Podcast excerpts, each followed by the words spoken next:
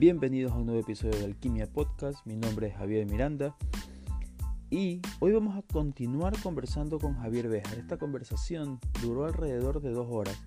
La dividí en dos partes porque creo que esta siguiente parte nos va a dar algunas ideas más específicas de cosas que necesitamos ir aplicando en nuestra actitud y en algunas acciones más concretas para que nuestro emprendimiento funcione. Quédate hasta el final, escucha todas las recomendaciones que Javier nos tiene que dar. Javier ha trabajado con un montón de empresas de muy alto nivel que tiene docenas de empleados, cientos de empleados, incluso miles de empleados y nos puede ayudar un montón a tener una perspectiva fresca de cómo hacer funcionar nuestro negocio.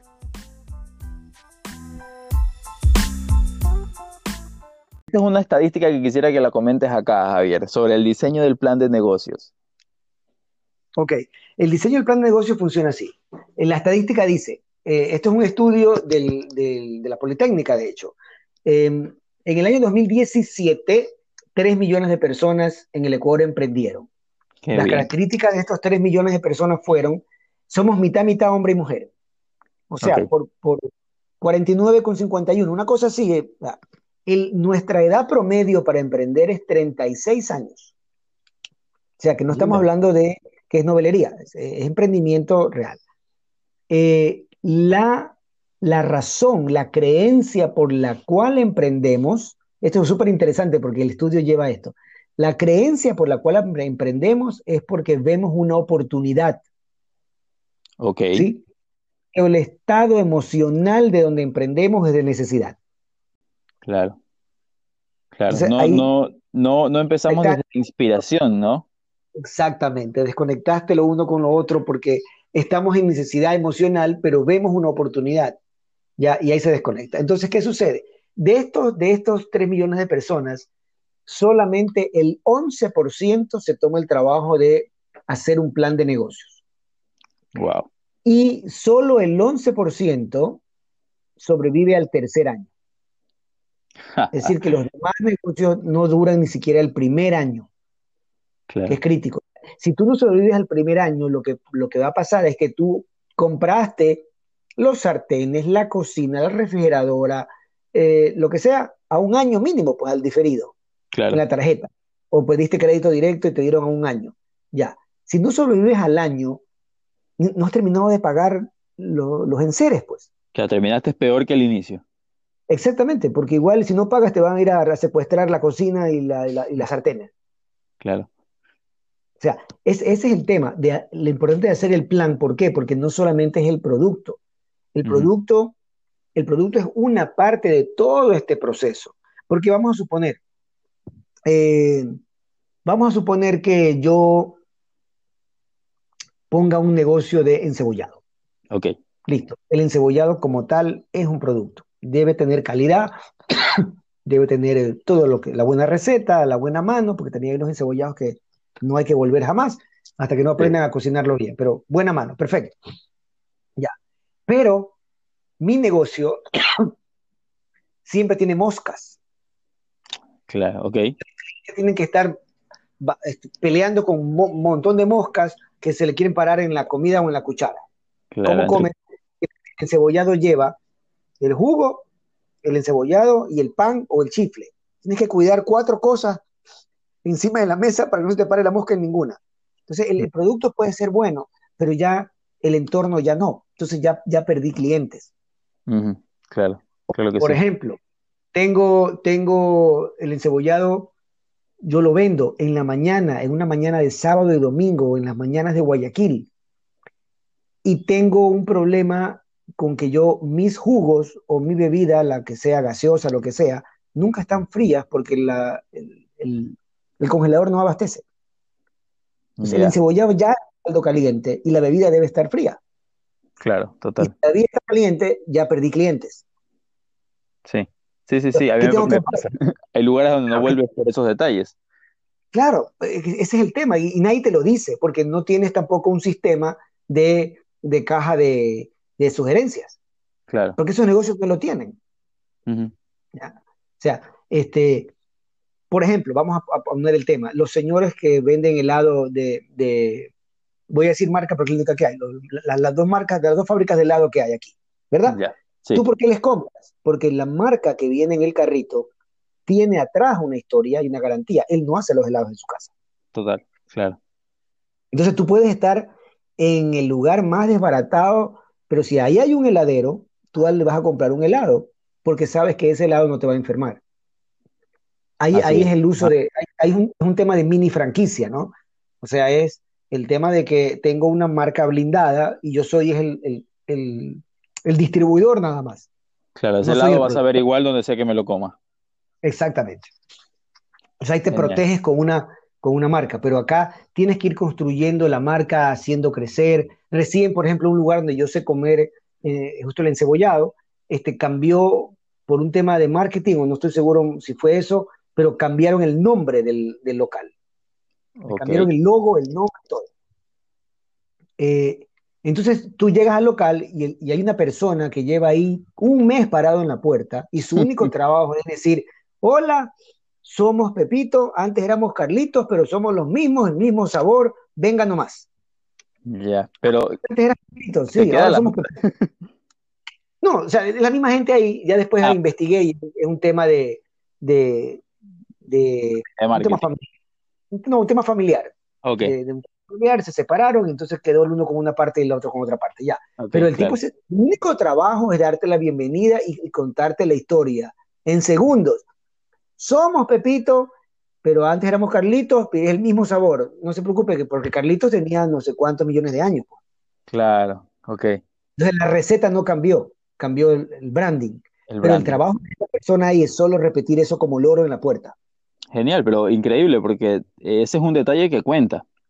Exactamente, porque si no, la gente llega, ay, ¿esto qué será? ¿Cómo será? Tú sabes, eh, eh, también el guayaquileño es así. En caso del encebollado, tú tienes tres lugares preferido y ahí murieron los proveedores. Y, sí, sí, sí, no, no, no, no das espacio para más, eres más fiel al encebollado. El guayaquileño es más fiel al encebollado que cualquier otra cosa. Sí, entonces, este, y en los lugares donde es, porque ya te conocen tantos años que Dios tú, solamente saludas y pones, pones este, eh, ¿cómo se llama? Madrina, y apóyeme, y te, da tu pedazo más de pescado, tú sabes, un poquito más de cebolla. Así es. Pero pero son, son muchos detalles, o sea, que tienen que ver. Yo, yo lo que, el mejor ejemplo que yo le puedo dar a cualquier emprendedor de lo que sea que esté desarrollando es el ejemplo de que usted se va a una sastrería a hacerse un traje a la medida, a una buena sastrería. Ok. Entonces, es un proceso, es un arte. O sea, si hablamos de, de una sastrería en Europa italiana donde el, terno va a costar 5 mil dólares, estamos hablando de un arte. Porque ese terno la tela que lleva y todo el proceso, tú puedes saltar en paracaídas como James Bond y no se arruga.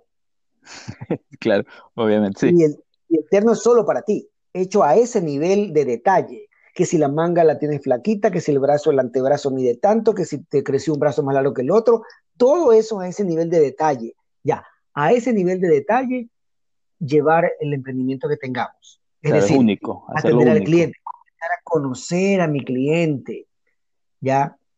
Eh, hay una, eh, hay una mm, empresa aquí que es muy famosa, eh, ya la van a deducir por lo que voy a decir, pues que vende café.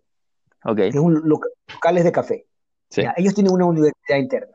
Pero si tú vas siempre al mismo sitio y pides lo mismo, el tipo que está ahí ya sabe lo que tú pides. ¿Te ve llegar? Ah, ¿cómo está, don Javier? Usted pide un americano doble. Así ah, ya. se sabe. Ya, ya, ya, están entrenados para eso, para recordar al cliente, cosa que tú vas entrando y el tipo ya, ya manda a preparar, porque es lo que vas a pedir. Entonces, no es que, ¿qué va a pedir? No, sino que ya, lo mismo de siempre, sí, ya está corriendo la máquina, tú te sientes como que eres el dueño. Claro, claro, te sientes único. Claro, por eso esa, esa, eh, esa marca, ese, ese, tiene un crecimiento brutal. Es, es, increíble, es una, es una marca que yo admiro un montón porque donde sea que abra un nuevo espacio, se llena el primer día. Oye, pero mira el concepto que hubo que reprogramar. ¿En qué momento hace 20 años yo te iba a decir a ti, Javier, tengo un negocio que hablar contigo, encontrémonos en una gasolinera para tomarnos un café? Claro, nunca. Jamás. ¿Qué es loco? ¿Cómo a una gasolinera? O sea, ahora encontrémonos en una gasolinera para tomarnos un café. Sí, y, Y es, y es una experiencia agradable, es una experiencia que la gente está dispuesta Claro, a vivir. exactamente, porque hay una cosa, yo, yo averigüé, yo pensé que había franquicia, no es franquicia, ellos controlan todo. Entonces sí, sí, controlan sí. la calidad de manera vertical. Las, las franquicias solo son fuera del país.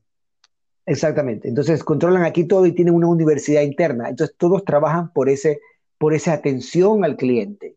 Sí, habrá, mira, yo he ido a casi todos los locales de, de todas las partes a pedir diferentes cosas y hasta ahora yo no me he topado una mala cara. Y Sí, yo que soy buscador de malas caras, porque a mí, por, por- por- o sea, porque vivo haciendo entrenamientos de cambio en la cara, pero esta gente es muy, muy, muy bien entrenada. muy Entonces dan un servicio y te dan ganas de ir, y así sea que tú no tienes, mira, solo por el servicio, así sea que tú no tienes ni sed ni ganas de tomar café, pasas por ahí en cualquier mall que estén y compras algo, Sí. Y compras te algo, sientas porque, cinco minutos porque sientes un confort particular en sentarte ahí exacto, cinco minutos. cinco minutos tú te compras algo, te tomas ahí, te comes o sea, dulcecitos, listo, y sigues feliz por la vida. Pero ellos vendieron. Al final, la facturación es lo que hace. Entonces, y no cambian la calidad. Tú compras el- la famosa mojada de chocolate, donde sea que la compres, la vas a encontrar igual. Claro, exactamente, Ese exactamente. es otro punto importante en los productos, para los que nos están escuchando, en los productos de, de consumo, de comer. No le cambie la receta. No sea, si ya tuvo éxito con una receta, no se ponga creativo. Produzca otra cosa. Pero la Claro, receta original del producto original no la cambie. ¿Sí? O sea, no la cambies, porque esa es la que te dio el éxito. No, no, no se te ocurre echarle más azúcar, más sal, que acabo de descubrir la sal del Himalaya. No, no, no, no, no. Déjala claro, como estaba, porque si no desbaratas el producto que te hizo crecer. Y el, claro. el- el El, tema de, de fidelidad va por ahí, va por ahí. Hay gente que viaja kilómetros, hermano, para otras ciudades del Ecuador, solo para comer en un punto específico donde ahí saben que les van a servir tal o cual comida. O sea, yo conozco sí, amigos que viajan a Cuenca, a un lugar específico donde venden hornado, que ese es, claro, ajá, o ajá, el otro total, lugar donde venden motepillo, que ese es, para ellos. Y no hay claro, forma de que tú le digas, no, no, o sea, ya es, porque es un tema pasional. Ya cuando tú te vuelves, eh, es como el fútbol. O como la política, es pasional, nadie nunca se va a entender, porque no existe razón en el fútbol. Ya ahí lo volviste Y fan a tu cliente. exactamente, y el, tipo te va a defender a capa y espada. ¿Por qué? Porque volvemos al tema, al, al- a la experiencia del cliente, el customer experience, que donde yo siento que me atienden bien es donde voy a regresar. O sea, genial. y, y don- donde, donde te dan más de lo que tú esperas. Y la clave es esa, dar más de lo que tú prometes, ¿sí? Porque el problema, el problema es al revés, es sobreprometer y no cumplir, pues. Entonces pusiste la expectativa del cliente, ¡guau! Y cuando no cumples nada, obviamente que el resentimiento es eterno. Pero cuando obviamente. tú dices, mira, esto, esto, la terrina eh, le damos hasta tres cuartos y un día me la entregan o me la entregan siempre llena, justo, digo, qué increíble. Me dieron, ¿no? Más de lo que yo esperaba. Me encantó. Me trataron súper bien, bla, bla, bla. Entonces, son cosas, y, y mira, te lo digo, yo lo he vivido en casi todos los productos posibles. O sea, lo he vivido desde la compra de un vehículo hasta, hasta mandar a, mandar a, a arreglar una camisa. O sea, mandar ok, a- al claro. señor, o sea, a estos lugares donde tú, pégame un botón, arréglame una camisa, acomódeme esto, y que te hacen un trabajo como mejor que, el que el que cosió la camisa originalmente, ya, esto es superar la expectativa. Y ese es el punto. Eso solo lo haces cuando estás conectado con el porqué. exacto. O sea, el porqué es mi razón de existir en este, en este mundo, ¿no? ¿Y qué Oye, es que pasa mi razón de cuando... existir en este Sí, mundo no es, no es vender empanadas, sí, pero es tu, es, es tu razón en este instante. en este instante, claro. Porque ahí viene algo, ¿qué pasa con mucha gente que, eh, viendo redes sociales y todo, mucha gente que se levanta a moverse, pero es como, ay, bueno, sí toca, y, y no tienen esa motivación. Una pregunta que había preparado para ti era, eh, ¿cómo, cómo, cómo, cómo mo- automotivarse? Pero tal vez va por otro lado, tal vez va porque no estamos encontrando una razón adecuada. Exactamente. La, la automotivación, a ver, la motivación es la razón que tengo para hacer algo, Ok, pero esa razón es el por qué. Eh, justo ahora que estuve en Lima, aproveché y me compré el libro de Simon Sinek, que se me empieza por el por qué. Porque el ah, problema es que empezamos por el qué. Empezamos con qué voy a hacer. Necesito plata, ¿qué voy a hacer? Entonces voy a, entonces esas respuestas van desde, chuso, voy a vender empanadas hasta voy a ver cómo asalto un blindado porque necesito mucha plata, ¿no? Entonces, Pero la, cuando es, ¿por qué yo voy a hacer esto? ¿Qué quiero conseguir? ¿E-, ¿Es, trascendental? ¿Es un tema? ¿Cuál es la razón? Pero cuando yo encuentre eso y mi razón es convertirme en un referente de las empanadas en el norte de Guayaquil y brindar un producto de calidad y que mis clientes sean constantes y poder vivir de esto muchos años y mantener a mi familia porque quiero mandar a mi hijo a la universidad, ya es otra cosa. Yo me levanto en la mañana no para vender empanadas, sino para colaborar ese día para mandar a mi hijo a la universidad. Claro, es muy distinto a, justo lo conversaba con la, con la invitada que tuve a, otro podcast, y ella me decía, bueno, nadie se plantea como meta pagar deudas, porque eso no motiva a nadie. Exacto. No, te levantas pensando, voy a hacer 500 empanadas para pagar las deudas. No, eso es desesperación. O sea, eso es, eso es como decimos, después del gusto viene el susto. claro. O sea, la deuda es el susto, porque ya te diste el gusto, ahora tienes que pagar. Pero no, mm. cuando hablamos de, crear, porque viene un punto, ¿qué, ¿qué, posibilidades tengo yo de en algún momento de mi emprendimiento darle trabajo a alguien? Y cuando yo le doy trabajo a alguien, estoy impactando a una familia sí. de manera positiva. ¿sí? Eh, y entonces, ¿hasta qué punto yo puedo hacer que esto crezca y pueda impactar tres, cuatro, cinco familias? Y eso ya es una. O sea, no se requiere, vuelvo a repetir, es como el coaching, no se requiere, chuzo, eh, hacer cosas gigantescas, se requiere que podamos ir, impactando en nuestro entorno. Es lo, que pasa, es lo que pasa con la gente que se gana la lotería y no esperaba ganársela. Entonces, ¿qué negocios han puesto? Ninguno. Ninguno, claro, solo se gastan y luego eh, hay muchas estadísticas de que terminan peor que al inicio. Terminan peor que antes, sí, terminan peor que antes porque nunca hicieron un plan, nunca, nunca, es decir, si tú compras lotería todas las semanas, pero nunca tienes un plan de qué va a pasar cuando te ganes eso, no sabes qué hacer. Claro. No sabes qué hacer. De hecho, yo en mis talleres a los participantes tengo una dinámica donde les pregunto, en este momento te doy un, un sobre con 10 mil dólares, ¿qué vas a hacer? y la gente se demora mucho en responder porque quedan, se ponen a pensar recién, ¿qué puede ser, Dios mío? Pero el, el, 70% es pagar deudas. Claro. ¿qué sucede? Ahí, viene un tema que me imagino eh, tiene que haberlo cubierto tu, tu invitada del, del, tema financiero. el, el, mayor error es pagar deudas. Ojo, no estoy diciendo que no hay que pagar. Estoy diciendo que cuando tú pagas deudas, toda la plata ya se fue. En cambio, si la ponías la plata a producir más plata, con la producción de esa plata, con el resultado, pagas la deuda. Así es, así es. Te queda la mitad Si yo gano 20 mil, ya, y pago 20 mil de deuda, y, me pude haber comprado un carro para hacer taxi, acabo de quedarme sin nada, a cero. Como volví a cero, ¿qué tengo que hacer ahora? Contraer nueva deuda, pues. Claro. Va, va de nuevo. Estás en un círculo vicioso ahí atrapado ahí. Entonces, las empresas que logran trascender o diferenciarse son aquellas que su equipo humano está muy claramente conectado con la razón. O sea, el, por qué, con la razón de hacer algo. No importa. Eh, yo lo he visto desde alguien que te ilustra los zapatos. Conectado con eso. ¿Cuál es su razón? en, temas de servicio, el otro día me fui a un restaurante mexicano nuevo, no lo conocía, fui a probar. Entonces yo vi los precios y era bien interesante porque la carta, la carta decía eh, precio, precio del, del, burrito, eh, por decirte, 5 dólares. Iba tanto. Y ese restaurante no tenía el, 10%, el 10 de servicio en el precio. Ok.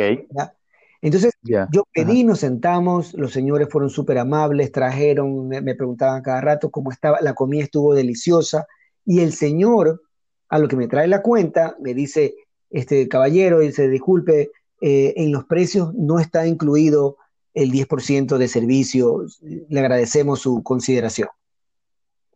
Claro, el 10% de la en, en, otros restaurantes está puesto en la pero por supuesto, acá no estaba puesto. Entonces, por supuesto, el, el, hombre terminó llevándose una propina mayor al 10%. Claro, por supuesto. Genial. Por la atención que me dio, no porque me estaba obligando a pagar el 10%. Sí. Ok. La atención y me hizo un recordatorio amable. Entonces, claro, por supuesto, e, ellos entiendo que, que aquí no sé cómo es en Ecuador, pero eh, en otras partes esas propinas incluso tienen que declararlas al, como impuesto, porque fueron, fueron ganancias, tienen que sumarlas y contarlas. Y muchas ganancias sale más de la propina que del sueldo que ganan.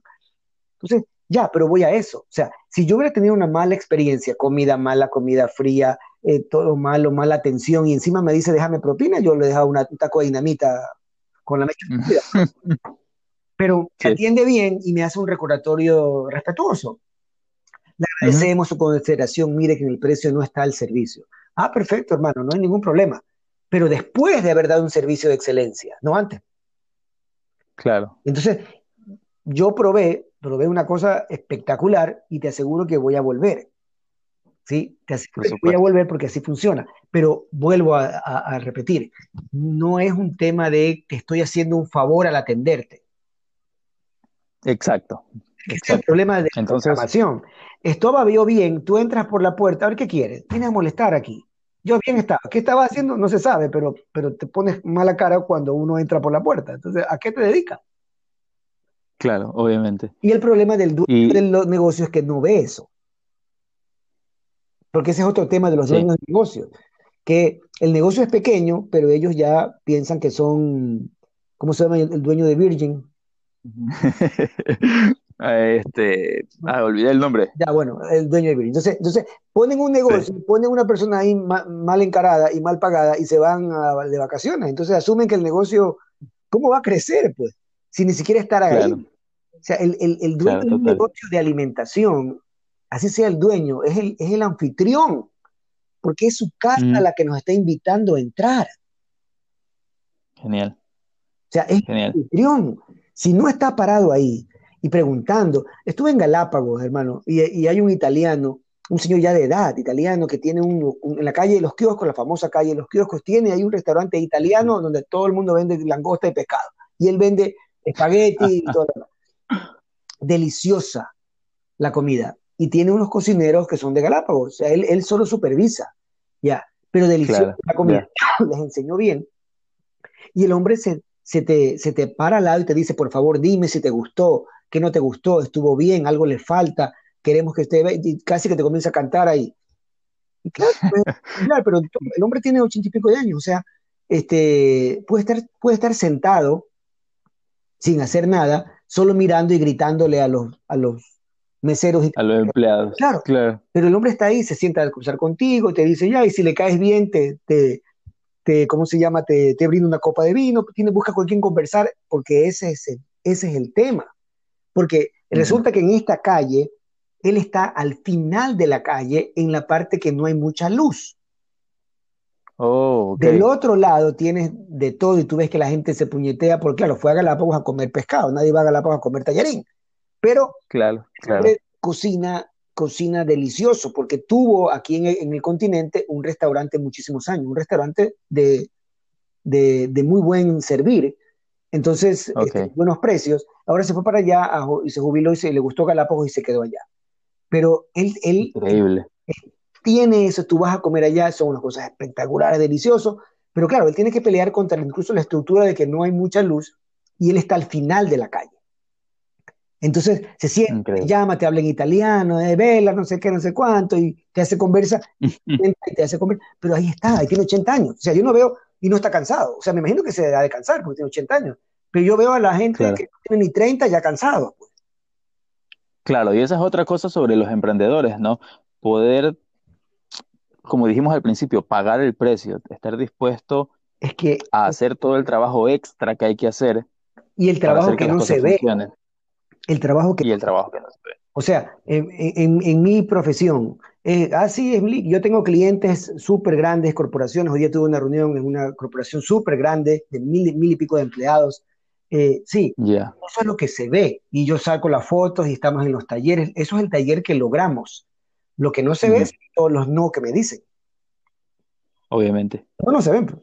No, no se ven los no. No se ve las, las, las horas que yo paso leyendo Este, los talleres a los que vas. Sí, los talleres, la inversión, la inversión, o sea, acabo de regresar de Perú, ese taller de dos días costó 1.400 dólares, dos días. Claro. Más el viaje, más la estadía, más, más el pasaje. o sea, la, quiero, ser un, quiero ser un referente en mi área, sí. ¿Cómo? Eso solamente es con inversión. Ahora, ¿cómo, ¿cómo, consigues el, el, capital para esas inversiones teniendo buenos negocios? ¿Cómo consigues buenos negocios entregando más de lo que ofreces? y, concentrándote en el resultado y no en la facturación. La facturación va a venir. O sea, va a venir si tú te, te concentras en hacer un trabajo de excelencia. Y ahí vamos a un tema, un tema de, de, hace 10 años que, que, nos conocimos, que es la excelencia no tolera la mediocridad. Así, Así es simple. La excelencia no tolera la mediocridad. Entonces, cuando tú, eres, tú haces algo mediocre a medias, está muy lejos de ser excelente. Muy lejos de ser excelente. Aunque, aunque mediocre quiere decir a medias, pero no es la mitad. La mediocridad no es la mitad de la excelencia en realidad. Es como el 10%. claro, total. La excelencia es otra cosa. ¿sí? Entonces, cuando te concentras en eso, en cuál es la razón, o sea, cuál es mi por qué. Yo ya analicé, hice todo mi proceso, mi por qué. ¿Por qué yo estoy en este planeta? Para agregar valor al ser humano a través de una serie de herramientas de las cuales yo me considero un, handyman que voy llenando mi cajita de herramientas porque a algunos les hace bien una herramienta y a los otros les hace bien otra herramienta. Mi trabajo es tener una navaja suiza de herramientas para impactar de manera positiva a cada persona porque todos son diferentes. A algunos les funciona una cosa, a algunos les funciona otra, pero en el momento en que yo estoy sentado con la persona en el taller, eh, estoy dando el 100%. ¿sí? Eh, me olvido de si facturó, no facturó, si pagó, no pagó, ya eso tenía que haberlo solucionado antes, porque yo no puedo estar pensando en eso mientras estoy haciendo mi trabajo. Claro, o, pensar, bueno, como, como solo me pagó la mitad, voy a hacer el trabajo a medias. Exactamente. qué sé yo. Hay cosas que se escuchan, que parecen, que parecen totalmente inexistentes, pero pasan, ¿no? bueno, como, como no me ha pagado como yo quiero, le voy a construir la casa eh, le voy a dejar el techo así, ahí medio le pongo un par de tachuelas al techo, ¿no? Después en el primer viento se vuela, se vuela el techo. Mira, es como, es como el, primer taller que no, que no hicimos, o sea, que no pudiste ir por lo del paro. Ajá. Pero hicimos el taller y, vinieron tres personas. Ya. Sí. ¿Qué hice yo? Hicimos, ¿Qué hicimos con José? Dimos el taller a full, como que hubieran habido 50. Ya. Una de esas tres personas ya va por la segunda fase del proceso. Genial. Entonces, claro, para esa persona claro, o representó todo. Claro, y va por la segunda fase del proceso, ya estamos haciendo link canvas y ya estamos haciendo, en este momento ya estamos costeando todo lo que necesita para montar el emprendimiento. Ya estamos a nivel de costo, de costear hasta cuánto cuestan los cubiertos. Y por supuesto, eso cuando ya salga, va a ser un emprendimiento totalmente calculado. ¿Sí? Claro. Pero, pero ¿qué pasa? en ese 10%, en ese 11% y más del 11% por, por rentabilidad. Entonces, ¿qué sucede? ¿Qué, ¿Qué, pasa si ese día, ay, no, es que el paro, es que no sé qué, no demos el taller, no hagamos nada, que hace sol, hace lluvia? Ya, o sea, yo sé que si, si vamos a números, a números, ese día, ese primer taller, no fue rentable. Total. Ya, pero eso no era lo importante. Lo importante era cumplir. Lo importante era hacer un buen trabajo parado ahí. Y eso es lo que hay que, borrarle, para, para, eso hay que programarse. Para eso hay que programarse. ¿Cuál es el valor que yo le voy a, a entregar a estas personas en este taller? Ah, es que yo pensaba que venían 50, pero vino solo una. Bueno, esa una que vino, que creyó en mí, ¿cuál es lo que yo le voy a entregar? Porque en el momento en que yo fallo en la entrega, le estoy diciendo a esa persona, ¿sabes qué? Tú no eres importante. El único importante soy yo y yo necesito que la masa me adore, la masa me venere y sin la masa yo no puedo trabajar. Claro. claro. Hay, y eso hay que llevarlo hasta el, desde limpiar zapatos hasta montar un imperio aeronáutico. Es, es tan sencillo sí, pero nace de la, de la fuente, porque somos fuente, nace de la persona. Entonces, yo, conozco a gente que, por ejemplo, eh, aquí en mi casa, yo tengo a media cuadra una, un local de una familia que trabaja juntita. Esta familia trabaja juntita y todas las tardes hacen este, arroz con menestra y carne y, con chuleta y todo. es, una delicia el arroz con menestra. Yo lo tengo a media cuadra y cuesta 3 dólares. Es una delicia, es una delicia. La receta, ese señor yo no sé dónde ha trabajado antes, nunca le he preguntado, pero la, la menestra es deliciosa. ¿Ya? Y lo tengo aquí a media cuadra. Entonces, por supuesto, si yo ya no quiero mover mi carro y tengo hambre, yo mm. salgo a pie, camino media cuadra y consumo donde me atienden bien y como ya me conocen, me dan un poquito más y me voy, a veces como ahí y a veces cojo la terrina y me llevo para mi casa. Pero ya tienen un cliente fiel. De hecho, ha venido gente a visitarme y le digo, ahí en ese foquito que está ahí, ahí compro un arroz con menestra y se quedan locos porque dicen, ¿cómo, ¿cómo sabías de este local? Claro, lo tengo media cuadra, por supuesto, pero consumo lo que está alrededor. Apoyo al emprendedor, o sea, ese es el tema, apoyar al emprendedor. Eh, también, también nosotros tenemos que hacer eso, o sea, apoyar. Eh, todo el mundo quiere irse a Miami a comprar cosas, hermano. Aquí hay muchos emprendedores espectaculares que, tienen productos de altísima calidad. La billetera que yo uso es de un emprendimiento que me recomendaron que lo vea en Instagram, de, un, de, un, guayaquileño que trabaja en cuero unas maravillas. Y entonces... Es espectacular. Sí, le, mandé un mensaje porque la billetera te la envía, tú sabes, te envía grabado tu nombre en la billetera, quemado como si fuera como en cuero, pues, ¿no? Claro, en cuero. Esta billetera es tuya, nadie, más puede ser. No hay como, ¿cómo te roban la billetera? O sea, tomar la billetera, pues claro, la tienen que votar porque no nadie más la puede usar. Pero es un detalle súper elegante. Y, y, te digo, el precio de esa billetera comparado con las billeteras de nylon, así de muchacho de velcro, es el mismo precio. claro, y, es una cosa... claro, es una cosa elegantísima, hecha por un emprendedor colombiano. Espectacular. ¿Ya? Entonces, hay que también fijarse en, los detalles, o sea, eh, gente que hay que apoyar al emprendedor que está eh, sacando algún producto, comprando. O sea, no hay que esperar, porque sí, es un tema de, de que también nos da a veces la, la, la ridiculez entonces, ¿sabes qué? Mira, esta persona tiene este emprendimiento, yo he consumido, siempre estoy consumiendo de emprendimientos, ¿qué hiciste? Hiciste esto, ya, ok, ¿qué vas a hacer acá? Qué lindo, ya, ok. Eh, o sea, consumir al emprendedor, porque lo... no, estoy diciendo que estoy en contra de, las cosas importadas nada por el estilo, pero mira, entre, y hablamos de la salud, ¿no? Entre un jugo que vino viajando en un container y que va a caducar el otro año y que, que tienen un montón de preservantes, a un jugo en la esquina del pana que está sacando pepa en el brazo exprimiendo naranjas. Exprimiendo naranjas, sí. Apóyalo, pues, man. O sea, ¿cuál es el problema? Apoyémoslo. Ya, ya, claro, si, eres muy delicado del estómago, ya tampoco, o sea, tampoco te vas puede, claro, pero... Si eres muy delicado del estómago, no vas a pegarte un jugo de tamarindo en funda, porque eso ya es... Eso ya es, de otro nivel, claro. Esa, es una ruleta rusa que, he jugado algunas veces en mi vida. Hasta ahora me ha ido bien. Pero, ahora,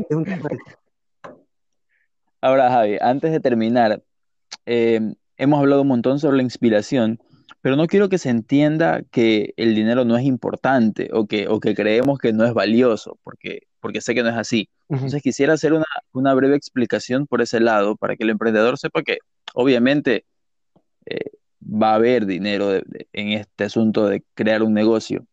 Eh, y, ¿cuál es tu mentalidad con respecto al dinero? A ver, el dinero es una, es una herramienta. El dinero no es el fin. El dinero es una herramienta para lograr un fin. Ahora, cuando yo tengo una meta clara, yo sí tengo que monetizarla, por supuesto. Es que, a ver, em, el, año pasado pudimos irnos como familia, somos tres en la casa, ¿no? Mi esposa y mi hijo y yo.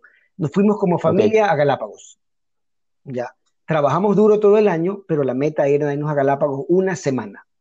Irse a Galápagos, pasarla bien, comer rico, estar en un buen hotel, este, y, ir en, bueno, ir en avión, por supuesto, y, todo lo demás y todos los paseos, para tres personas, a mí me costó alrededor de dos mil dólares. Ya, Una semana. Ya. Pero como yo trabajé todo el año y teníamos la meta y, se hizo ese, buen trabajo, teníamos esos dos mil dólares extras, porque ojo, yo los pagué de contado. Yo no las diferí y todavía estoy pagando las vacaciones y ya la langosta que ya, que ya se convirtió En, composta, ¿no? Sino que este, ya la pagué. O sea, yo fui, toma, quita la plata, tome, tome usted, tome usted, tome usted. Gracias. Genial. Ya. El dinero es súper importante, ¿por qué? Eh, en, el que, ¿En qué sentido? Primero que es una herramienta, segundo que eh, eh, te, te, crea una estructura de protección y te permite elegir. El dinero no es otra cosa que un, una herramienta de libertad de elección. Y lo explico de esta manera. Si yo tengo 5 dólares, vamos a regresar, yo tengo 3 dólares. Si yo yeah. tengo 3 dólares y me quiero comer algo de desayuno, ¿qué me alcanza con 3 dólares? Entonces me alcanza claro, ahí, a lo mejor un encebollado que sea barato, ¿verdad? Sí.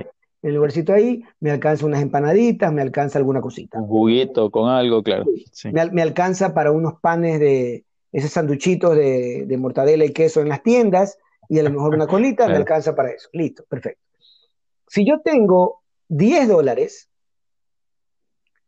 me alcanza para lo que acabamos de decir, más un encebollado, a lo mejor una banderita, a lo mejor un bolón, un tigrillo, alguna cosa, ¿verdad? Ya. Sí. Si Ajá. yo tengo 20 dólares, me alcanza para todo lo anterior, más ir ya a comerme un encebollado en otro lugar o una banderita en otro claro. lugar, o ya.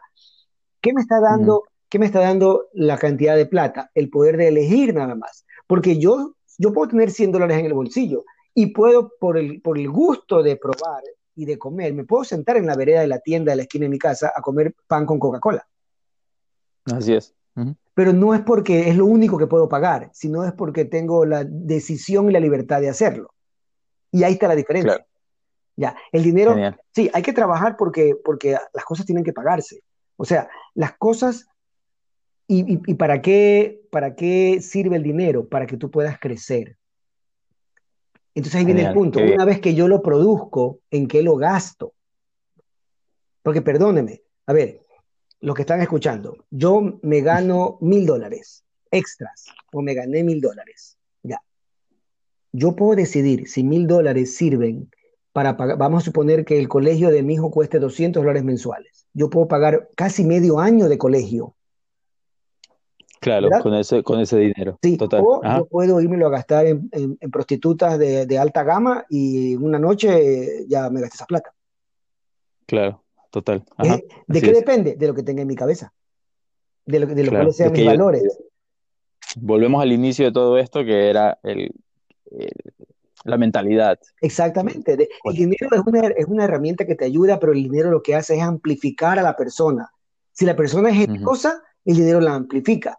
Si la persona es, es este, egoísta, el dinero la amplifica. Si la persona ayuda a otros, el dinero la amplifica. Si la persona es envidiosa, el dinero la amplifica. El dinero Genial. no es otra cosa que es una herramienta de revelación del carácter, porque ahí viene un tema. Eh, lo que yo te decía, conversaba con, con, con, alguien y hablaba después con mi esposa, decía, sí, hay un montón de cursos y de, y de oportunidades que yo tuviera, yo como Javier Bejar, tuviera de irme yeah. a otros países para hacer networking o para, o para quedarme tiempo en esos países haciendo alianzas o, o haciendo negocios. Y se puede ganar mucha plata, okay. sí. Uh -huh. Pero tiene un costo. Tiene el costo en sí. este momento de mi vida que yo me separe de mi familia y deje votado a mi hijo de 15 años, que está en toda la adolescencia, eh, y es un costo que uh -huh. en este momento no necesito asumir ni quiero asumir. Exactamente, genial. Porque no es algo para mí. O sea. Y eso que... tiene que ver con cómo nos planteamos las prioridades. Exactamente, porque entonces en el momento en que yo pongo al dinero como una prioridad, todo lo demás se va al diablo. Porque el dinero no claro. es una prioridad, no es una meta. El dinero es una herramienta. Mira, hoy día, claro. vi, hoy día vi un video en Facebook, me pareció súper loco, una chica lo ha grabado. Eh, esta uh -huh. chica paga con pan la gasolina en Venezuela. Wow. Pagó con pan y después pagó con unos guineos. Y, y el tipo wow, de la gasolinera claro. Le cogió el pan, le agradeció, le pagó con un guineo y después pagó con un jabón. Llenó tres, tres tanques de tres carros diferentes. ¿Sí? Pagó comida. La, ¿Por qué? Porque el papel moneda de ese país no vale nada. Claro. Ya. Claro. Eh, allá si tienes mil dólares, tienes un cuarto lleno de, de papeles. ¿Qué, ¿De qué vale? De nada. Nada, claro. Ese señor que cogió en la gasolinera ese pan se lo va a comer y le va a llevar a su familia. Claro, ya, a eso vamos. Porque llega el punto, eh, eh, o sea, cuando, cuando ya queremos trabajar un poco más profundo en esto, a toda persona que le interese entender el poder, cómo salir de esta trampa financiera o, de que todo debe ser, que los millones nos lleguen, les, invito a leer un libro de Stephen King que se llama La larga marcha. Genial, ok. Vean ese libro. Stephen King, tú sabes que escribe de terror, ¿no? Pero lean un libro que se llama La larga, nunca han hecho una película de esas, ya, se llama La larga marcha. Ahí explica qué pasa. No lo había escuchado. Ahí explica lo que pasa cuando tú pones eh, el dinero y los bienes en primer lugar. Genial. Y eso es algo que eh, tal vez, bueno, tal vez como coaches hemos aprendido porque es parte del entrenamiento, ¿no? Aprender a encontrar esas prioridades. Yo recuerdo que, quiero agregar un ejemplo, yo recuerdo que en algún momento, estando en Buenos Aires, pues, yo me voy a entrenar a Argentina más o menos cada año, este, alguien me decía, pero ¿por qué con tu habilidad? Tú sabes que en PNL hay cosas que se pueden hacer como, qué sé yo, curar fobias en una sesión o algo así. Este, me decía, pero ¿por qué con tu habilidad no vienes? Aquí todo el mundo busca psicólogos todo el tiempo y es una cultura que realmente no es como en Ecuador, ¿no? En Ecuador tú vas al psicólogo con la gorra, las gafas, que nadie te reconozca. Exacto. Allá, allá no, allá, sí, entonces allá eh, es normal, tú sabes en el café y le dices, bueno, me tengo que ir porque tengo mi sesión con el psicólogo. Entonces me preguntaban, ¿por qué no vienes y te quedas acá medio año y haces plata y ya te regresas a Ecuador? Entonces, recuerdo que yo les decía, no, porque para mí estar cerca de mi familia es súper importante. Y em, justamente el año pasado, por ejemplo, mi papá falleció y después me planteaba otra vez esas cosas. Yo decía, si yo hubiera tomado una decisión como me voy a quedar acá por dinero, eh, tal vez tendría el dinero, pero, pero el remordimiento de decir no pasé el tiempo que hubiera querido pasar con mi familia. Hola, hola. Aló, sí. Javi, ¿me escuchas?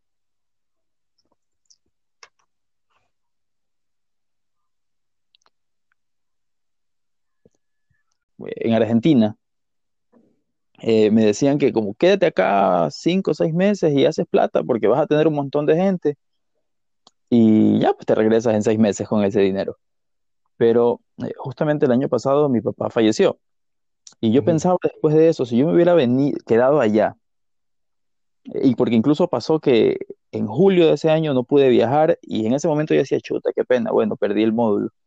Pero luego cuando pasó lo de mi papá, cambió mi perspectiva y decía, qué bien que no pude estar allá. Claro. Pude estar acá con él, compartiendo todo ese tiempo, todo ese espacio. Entonces, cuando, cuando me decían esto de que vente acá, yo siempre decía no, porque eh, estar alejado de mi familia tanto tiempo para mí no, no vale la cantidad de dinero que me pueda ganar acá.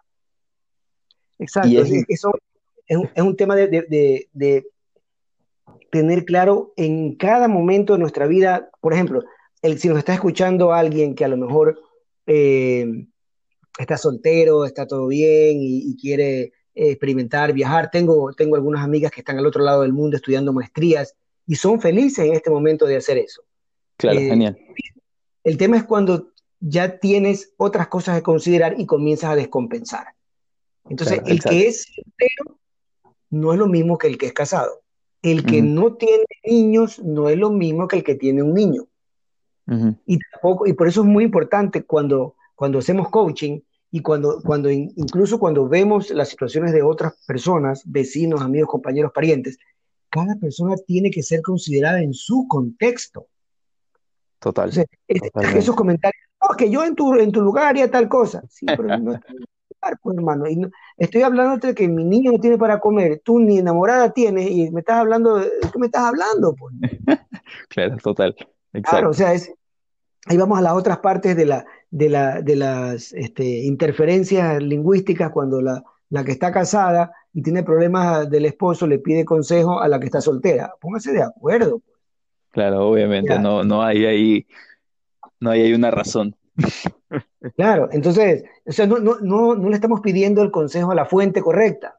Claro, exactamente. O sea, vos que un mentor que se parezca a lo que está pasando, pero no, no, este, no por otro lado completamente patas arriba, ¿no? Entonces, si yo le voy a comprarme un carro, le pregunto al, a mis vecinos amigos, parientes que tengan carro, no le voy a preguntar a que sigue subiéndose en la metrodía porque no tiene carro. Claro, porque no tiene sentido. Ese es otro, otro punto de quién, quién yo quiero que sea mi mentor. O sea, quién acepto como mentor, porque esa persona también me va a formar a mí. Y hablo de mentor incluyendo qué libros yo compro, qué literatura leo, qué películas me meto en la cabeza, qué, qué, estoy haciendo. Y, y, esto es un tema, bueno, que nos diríamos de largo otras dos horas, el tema de la música. Hay un estudio terrible, no terrible, quiero decir, tremendo del impacto de la música en el desarrollo cognitivo y qué música que tú escuchas te, te, te, desbarata el cerebro o te ayuda a aprender. Entonces, es un tema de prioridades tener claro, eh, pero sí es un tema de eh, el emprendimiento. A ver, no voy a decir que es fácil porque no es fácil. O sea, no es fácil. ¿sí? Em, pero sí requiere, lo puedes hacer más fácil o lo puedes hacer más fructífero si empiezas bien desde el principio.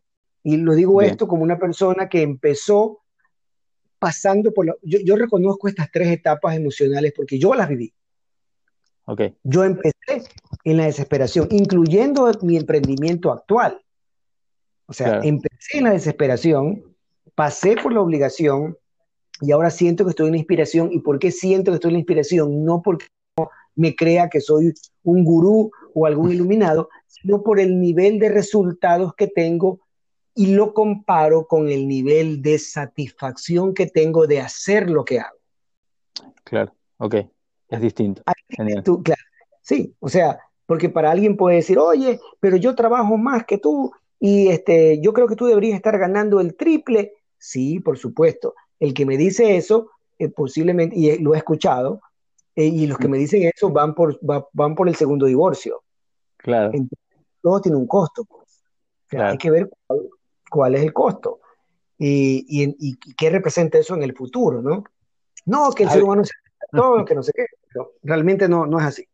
Javi, y eso, para ir, para ir un poco cerrando, ese es un consejo importante para el emprendedor, porque cuando tú empiezas un negocio, de repente todo el mundo sabe qué consejo darte. Claro, pero es que es un tema importante. El, tema es que, es que yo aceptaría consejos de los que, a ver, yo comencé a entender que me estaba yendo mal en mi emprendimiento cuando empecé hace años, porque yo le estaba pidiendo consejos a la gente que estaba tan fregada como yo. Claro. En el momento en que dije, espérate, espérate, espérate, algo está mal, voy a cambiar de conexiones, voy a cambiar de maestros, voy a cambiar de mentores, entonces comencé a darme cuenta que había que hacer una serie de cambios yo en dentro de mi programación para eso. Y eso aplica para todo. O sea, Perfecto. Hay, un, hay un lugar en las galerías, eh, perdón, hay un lugar en... Sí, sí, creo que no estoy equivocado. A lo mejor estoy equivocado, pero me parece haberlo visto. Hay un lugar en un hotel en Quito, creo que es en el Marriott, de full lujo. Hay dos puestos ahí de gente que ilustra los zapatos ahí. Increíble. Ya. ¿Cuánto cuesta ilustrarse? Imagino que no cuesta 25 centavos, ni 50 centavos. Sin duda. imagino que estas personas lustran zapatos, que los pares de zapatos que lustran cuestan de 300 dólares para arriba y la media cuesta Entonces están, el arte, aunque sea una actividad tan, digamos que te parece sencilla, que no es sencilla, porque donde, tú, dañas la media del cliente, tiene un, serio problema. Es el día de trabajo que tienes que pagar ahí, por lo menos. Exactamente. Entonces, ¿qué sucede? Pero estamos hablando de que en ese nivel hay alguien muy bien vestido cuyo trabajo es lustrar calzado. Claro. Ya. Todo se puede elevar al siguiente nivel. Todo se puede escalar. Toda actividad se puede escalar. Si la, si la, si la llevamos, si la llevamos ordenadamente y vamos creciendo, entendiendo que el crecimiento personal y profesional debe verse como una escalera es decir, yo necesito subir peldaños para llegar. Y esa subida de peldaños es habilidades que yo tengo que comenzar a desarrollar que no tenía dos peldaños abajo. Bien. Y ese es el, real secreto del éxito, por decirlo de alguna manera, es la, la obtención de habilidades que me hacen una mejor persona o profesional en el área pero va por ese ahí, va por ese lado, ¿no? De entender el por qué estoy haciendo esto, no por plata. Porque entonces el día que me gano la lotería ya no tengo sentido en mi vida. Claro, ya, ya, ya llegué, es como ya llegué, ya no sé qué hacer. Ya no tengo por qué vivir. Claro. Entonces no se trata de eso, no, no es un tema de dinero. Sí, necesitamos para pagarlo, sí, claro.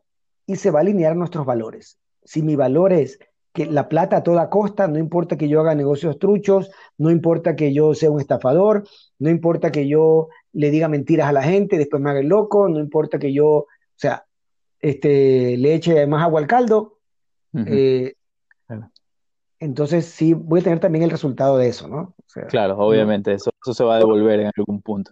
La tierra gira, la tierra gira y te vas a encontrar en, la vuelta de la esquina con, con el resultado.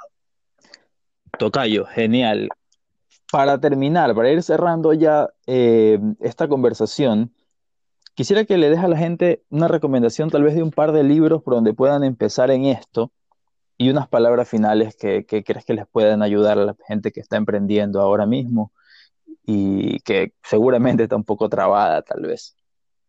Ok, para los de, libros, déjame verte, aquí estoy justo sentado al lado de mi, de mi fuente. Voy a recomendar este, le voy a recomendar dos libritos que son de mi, de mi mentor en este momento de la vida, que es el doctor Maxwell. Entonces, el primer librito se llama Éxito 101.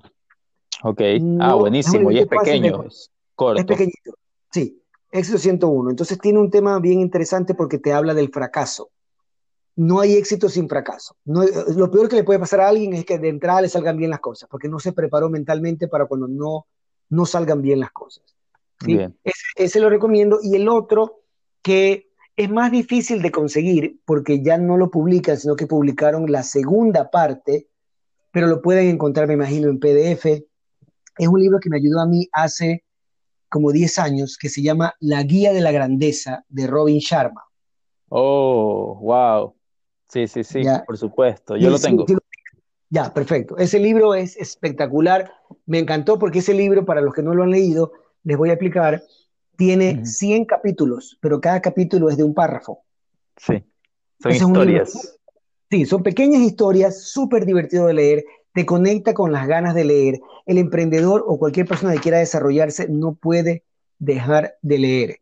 Eh, hay herramientas como esta, sí, tenemos una vida ocupada, hay mucha gente metida en el tráfico todo el tiempo, y claro, herramientas como esta, un podcast, te permite conectarte y escuchar mientras estás haciendo otra cosa. Pero llegar a tu casa, en algún momento vas a llegar a tu casa, te relajas, eh, te sientas con un buen libro que te inspire. Eh, y esa, esa, es la idea, que te conecte con, con ese logro positivo, porque todos los eh, exitosos, hombres exitosos que han logrado cosas importantes, tienen atrás un conjunto de valores. ¿Han logrado dinero? Sí. De hecho, este, eh, John Maxwell es, multimillonario. Pero, por ejemplo, tú lo ves ahí y él tiene, él tiene un proceso donde da charlas gratuitas, tiene una fundación, tiene una serie de cosas que apoya a los que... O sea, el, tema no es acumular como Rico Macpato. El tema es es una herramienta, sirve como una puedes hacer? sí, sí, sí. Sí. Dentro del coaching hay mucha gente así ahora. Eh, Tony Robbins, que es la empresa de coaching, creo que es la que factura más en el mundo. Sí. Eh, el tipo iguala, tú, tú, tú aportas eh, un trabajo que él hace de donación de comidas, tú pones 100 platos y él iguala los 100 platos que tú pones. Tú pones mil platos él pone mil platos.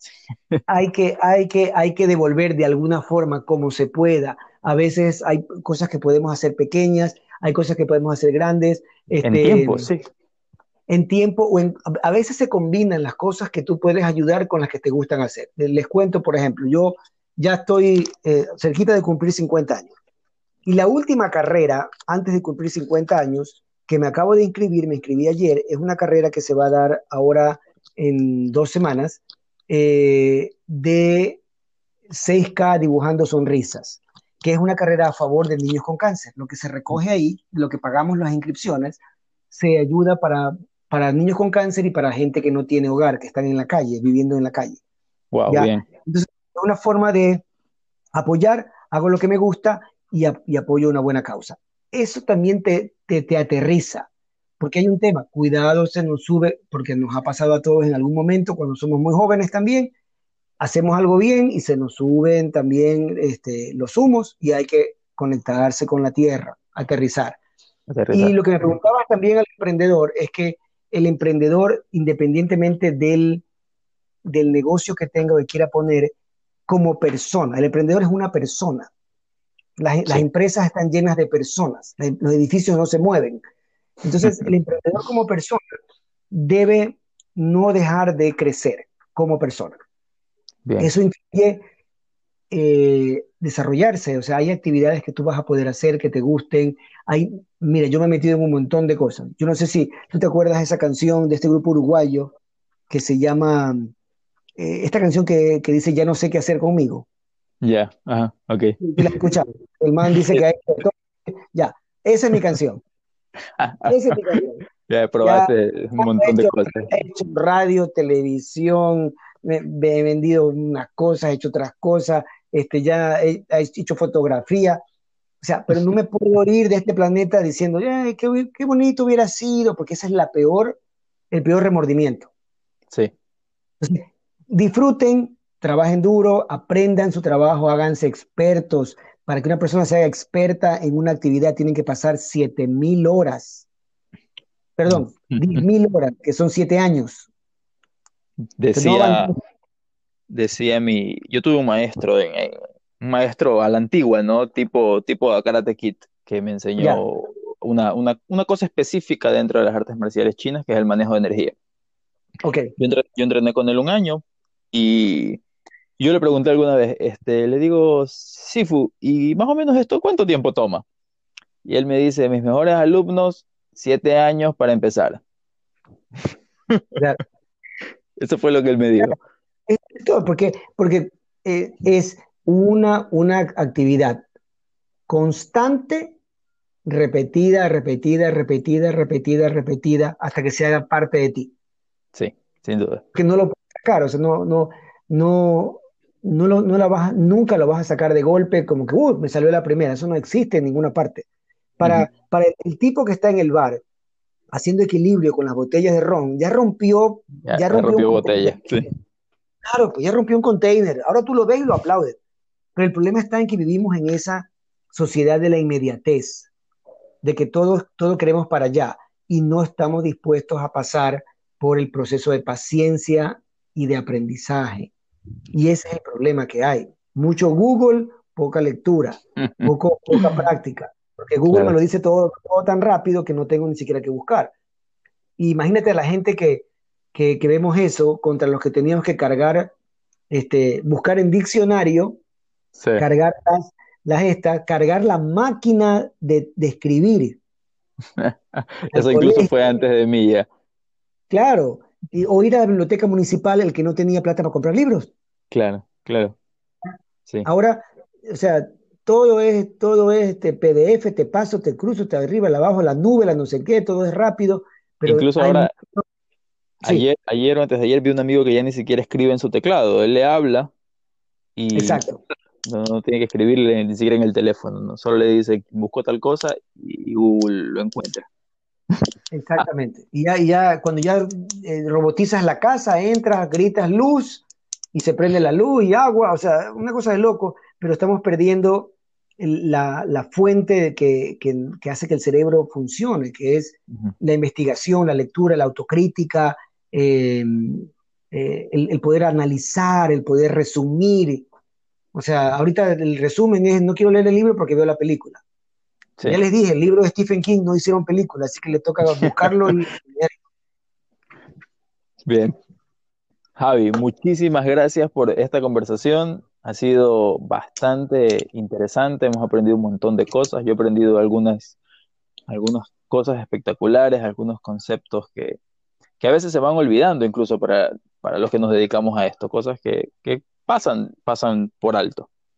Sí, sí, sí, Tocayo. Gracias por la invitación, porque siempre es súper bueno estas conversaciones fluidas. Ya pasamos del video al, audio y no sé, pues la próxima que me invite ya será en holograma, me imagino, que alguna cosa de salir. Yo creo que sí, a este paso, lo importante es mantenernos actualizados, que eso también es parte de, todo esto, sí, sí, Mantenernos al día con la yo, yo todavía estoy eh, este, atrasado en la fase de video porque básicamente, claro, mis clientes en la mayoría son, son corporaciones y los gerentes no me van a ver en Instagram. Pero sí tengo que algún tema así de contenido más, más visual en, la red para, para compartir. Perfecto. Listo, Javi. Pues nos vemos pronto. Espero en algún momento podamos conversar de un nuevo tema.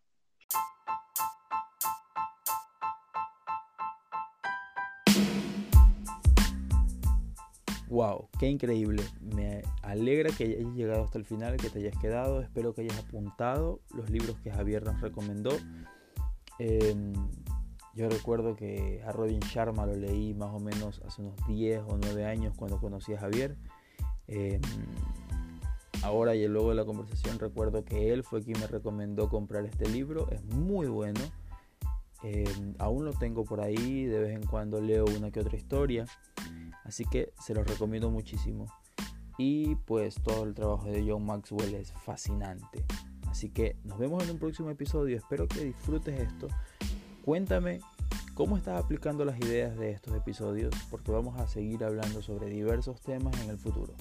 Nos vemos en el próximo episodio. Soy Javier Miranda y esto es Alquimia Podcast.